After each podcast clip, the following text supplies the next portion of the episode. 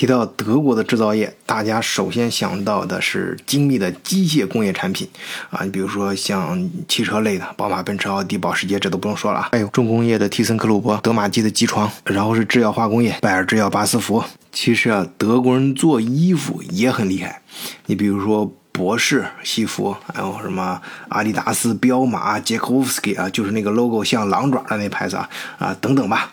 不过在德国本土。啊，德国人认可的纺织业之王，哎，就是做衣服最牛的。呃，其实并不是刚才我们提到的那些世界知名品牌，而是一个中国人几乎没有接触过的品牌。叫 Tegma，不过这个很正常啊，因为这个品牌的运动和休闲装啊，只专注于德国本土市场，而且从印染、剪裁到成衣都坚持在德国本土完成，甚至它的棉花种植啊，都要受到本公司的严格监控，在欧盟内部完成。走到今天啊，这家百年老店啊，已经经历了三代掌门人的持续发展。现在是需要开始选定第四代掌门人的时候了。目前这家族啊有两个孩子都很优秀，但是他必须只能选一个，怎么办呢？今天就跟大家。聊一聊这个百分之百的 Made in Germany 啊，它为什么在现在各方面成本都很高的情况下，哎，大批德国企业都把生产基地安排在海外的时候，它依然可以坚持在德国完成生产呢？换一个视角，也许世界大不一样。以德国视角。晚醉为你评说天下事。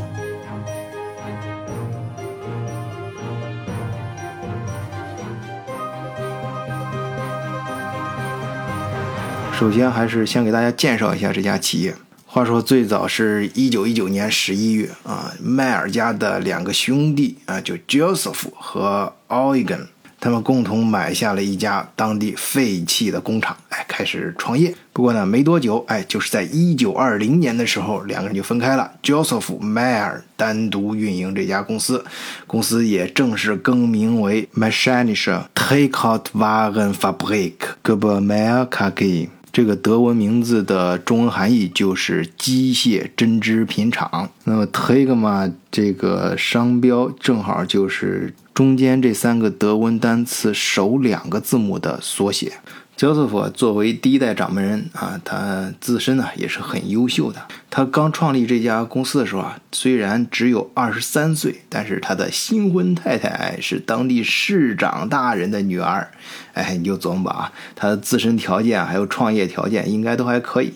啊，从这方面来说呢，比之前咱们讲过那个戴姆勒奔驰那哥们儿刚开始折腾的时候，那可是强多了。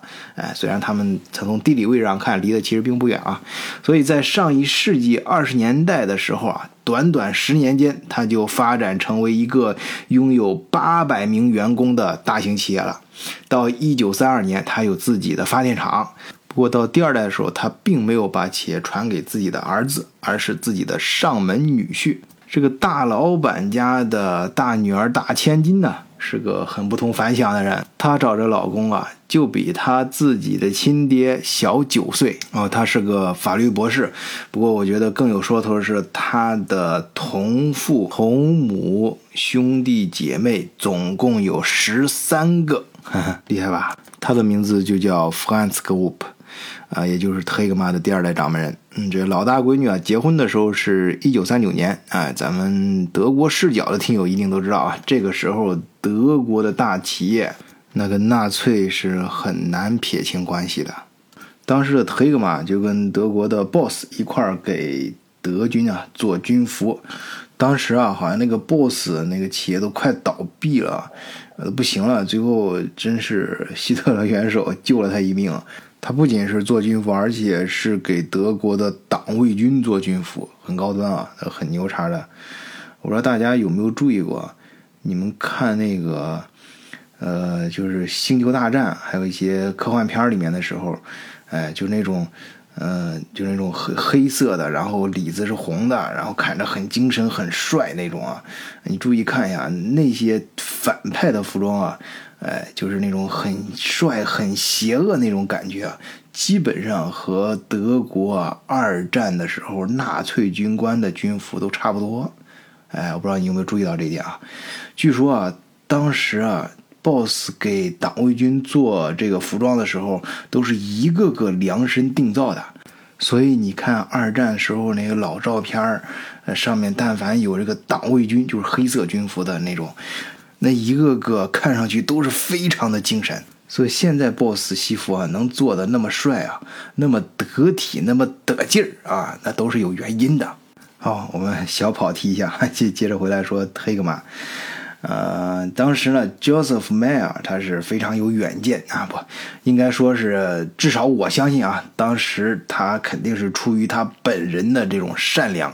啊，经嗯，经常啊，把发配到工厂的法国战俘劳工带回自己家里吃饭，改善一下他们的伙食。战后呢，大概就是五十年代开始，福安茨开始执掌公司。这哥们儿非常喜欢运动，尤其是喜欢打网球。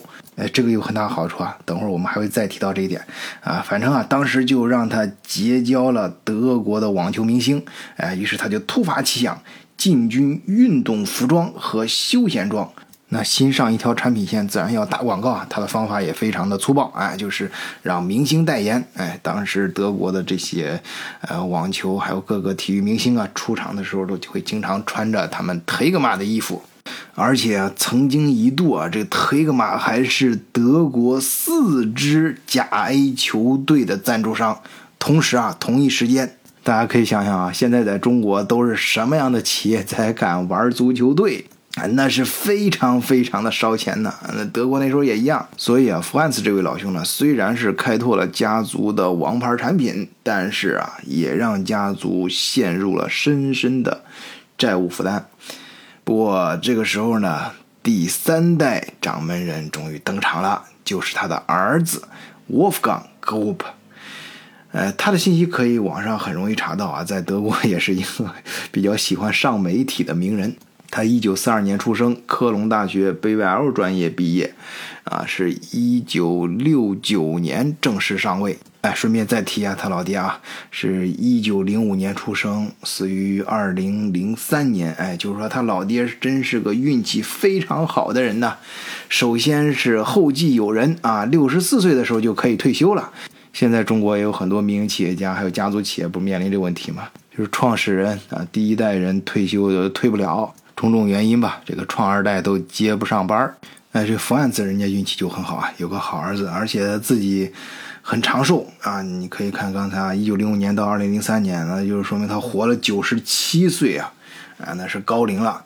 而且他这个儿子啊，这个沃夫冈啊，确实能干。刚才说了嘛，到沃夫冈接班的时候，这可以说是受命于危难之际啊。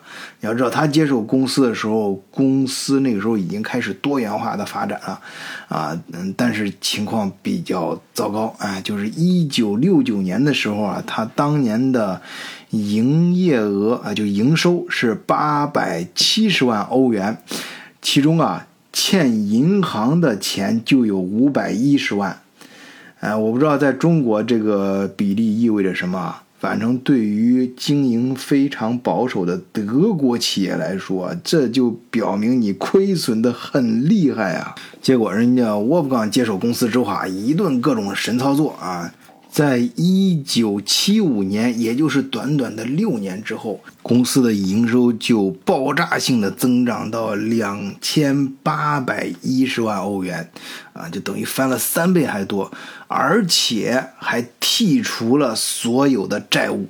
哦，当年那都是德国马克啊，我们是为了大家方便理解，把它换算成欧元来说。那有些听友可能要想了，你这他是不是这原来多元化经营就是？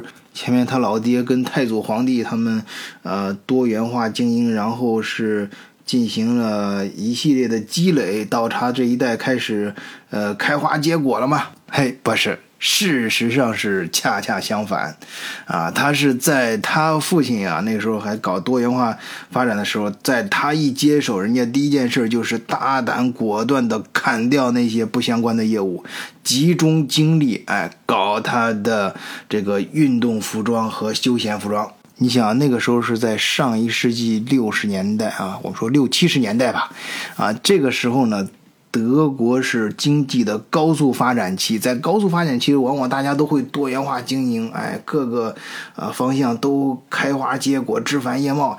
但是人家沃夫冈，哎，就非常的清醒，不是做加法，而是做减法。当然到后来啊，特别是近几年。嗯，推格嘛，它也发展其他的产业，但是非常的少。除了它的主打的这个呃运动和休闲装之外，呃，还做加油站啊，运营加油站。而它现在做衣服的营收，在整个公司的营收中比例也并不是很高，大约就是百分之二十多。但是这哥们儿非常牛，他牛在哪儿呢？为什么在德国？大家认为他是真正的纺织业之王，而不是像什么阿迪达斯、BOSS、j a c k b o s k i 那几个德国的世界知名品牌呢？因为这个沃夫冈啊，经营这家公司，他有一个坚持。啊，是让别人很佩服的啊，觉得真的是很牛。就做衣服啊，搞纺织这种东西，中国现在像好多一些老工业基地什么的，说起来搞纺织啊，这种行业都要被淘汰了，就是挣钱太少嘛，利润太低啊，这种又是劳动密集型，所以就把它。中国都开始，比如说像东南亚，或者是像呃那个呃中西部地区去转移生产这个生产基地。但是这哥们儿呢，他这个生产，我刚才开篇提到啊，呃，我们就不说从棉花种植开始啊，我们就说从呃印染、什么剪裁到成衣，这所有的制造环节啊，都是在德国本土完成的。呃，于是啊，很自然的有记者就问他嘛。为什么没有像其他的德国纺织业那样，比如说舒雅啊，将生产基地转向廉价劳动力的国家呢？沃夫冈首先就回答：“嗯，在那些企业当中啊，我可没见他们任何一家因此而变得更加富有。”这记者呀，开始还以为他是在调侃呢，后来发现他说的很认真，然后接着往下听啊，他说。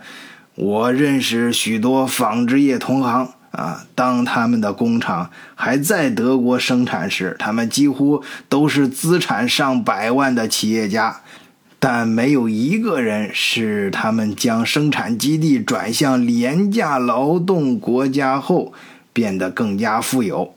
我只知道，不少人的资产反而是不如当年了。还有一些人因为企业倒闭退出了纺织业，于是啊，这记者就更好奇了，哎，追问原因。这沃夫冈回答：原因在于，由于他们廉价劳动力国家进行批量生产，客户对这些大众化的产品的价格也提出了相应的要求啊，希望生产成本体现在价格上。所以这些产品销售价格啊都很低，这影响了企业的盈利。另外，在国外啊，德国企业根本无法与当地企业进行竞争，因为当地企业的生产成本可以更低。哎，大家可以琢磨琢磨这老头的话，这是很实在的啊，很硬啊。那就是说，你降低生产成本呢，有时候并不意味着就可以增加利润。啊，不错，如果我在廉价劳动力国家生产，我就无法要求自己的客户支付理想的价格，于是只得在国外销售这些产品，但又无法与当地企业进行竞争。如此一来，便陷入了一种恶性循环。最后倒霉的反倒是自己，所以我坚持在德国生产，也因此有底气要求客户支付合适的价格。所以那些上一世纪九十年代将生产基地转往其他国家的企业，其中不乏有知名跨国企业，如今纷纷又返回德国，在世事多变的当今。在德国生产再度被看好，当然了，因为这些企业都已经认识到，国外的廉价劳动力并不能保证盈利的增加，决定企业是否能发展壮大的因素是方方面面的，在国外生产的复杂性和更多的投资等，都会影响到企业产品的竞争力。所以现在还有不少企业将生产基地撤回到德国，转移生产基地的确不是一个正确的选择，给德国造成了损失。我认为德国企业家的任务在于认清局势，迎接新的挑战，而不是一遇到变化就决定将生产基地转向国外。当然，沃夫冈这哥们儿他也不是说盲目的，就是一味的强调，呃，要搬回德国生产。他绝对不是仅仅出于一种情怀啊，他是非常清晰的。大家刚才可以听出他对环境的认识啊，分析非常到位。哎，这几天我跟有些听友交流的时候，也是提到这个问题啊。你要做判断的时候，你就是首先对自己的定位要清楚，然后对这个环境要清楚，你自然就知道自己该走哪条路了。就说认清自己，认清形势。而 Wolfgang 呢，他认清了这个形势、这个逻辑之后呢，对自己的定位也非常清晰啊。而像德国其他行业一样啊，即使在纺织这种行业呢，要立于不败之地，就得搞这个生产的革新，哎，要搞高端产品，哎，生产大众化产品的时代早已经结束了。当然，它这个革新是指很多方面啊，比如说要有优质的高档服装啊，以 T 恤衫为例吧，其面料要做的非常耐洗、不变形，质地高贵而优秀，对生产技术的提高也要有更高的要求。当然，在经营方面，它还呃搞一些数字化呀、呃电子商务啊等等。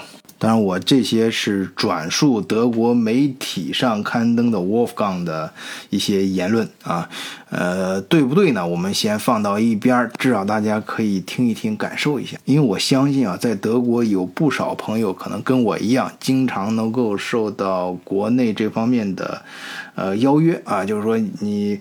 呃，引进一些德国项目呗，引进一些德国企业呗，把德国的一些厂搬到中国，这是最好了啊！你只要来啊，不像以前，以前咱中国穷嘛，你就三来一补，我们就是有人有地。现在可不一样，现在就是你来我们这儿还有投资，我们配套的各个方面的政策等等。哎，你现在就可以通过本期节目啊，听一听这个德国企业家他是怎么想的。哎，至少说一部分企业家，人家为什么要把工厂留在德国啊，或者是在中国的工厂人家要搬回德国？哎，那我刚才说了嘛，这哥们儿是非常喜欢上媒体呢。最近《明镜周刊》又刊登了他的消息，就是他也要面临选接班人的难题了。就是他现在有一个儿子，也有一个女儿，都很优秀。女儿二十九岁，负责 Trigma 的电子商务和人力资源；他的儿子呢，二十八岁，负责销售和 IT。目前来看呢，两个人都很能干，哎，都有领导企业的才能和愿望。最后啊，这沃夫康这老头很有意思啊。最后这很难决定，哎，最后来了句：“干脆啊，让他妈来决定谁当接班人吧。”嘿嘿，他把这难题抛给了自己老婆。那么节目的最后，我想说什么呢？就是大家有没有想过这个问题啊？咱们前段时间啊，由于各种原因吧，经常想到美国。这美国啊，他把很多一些。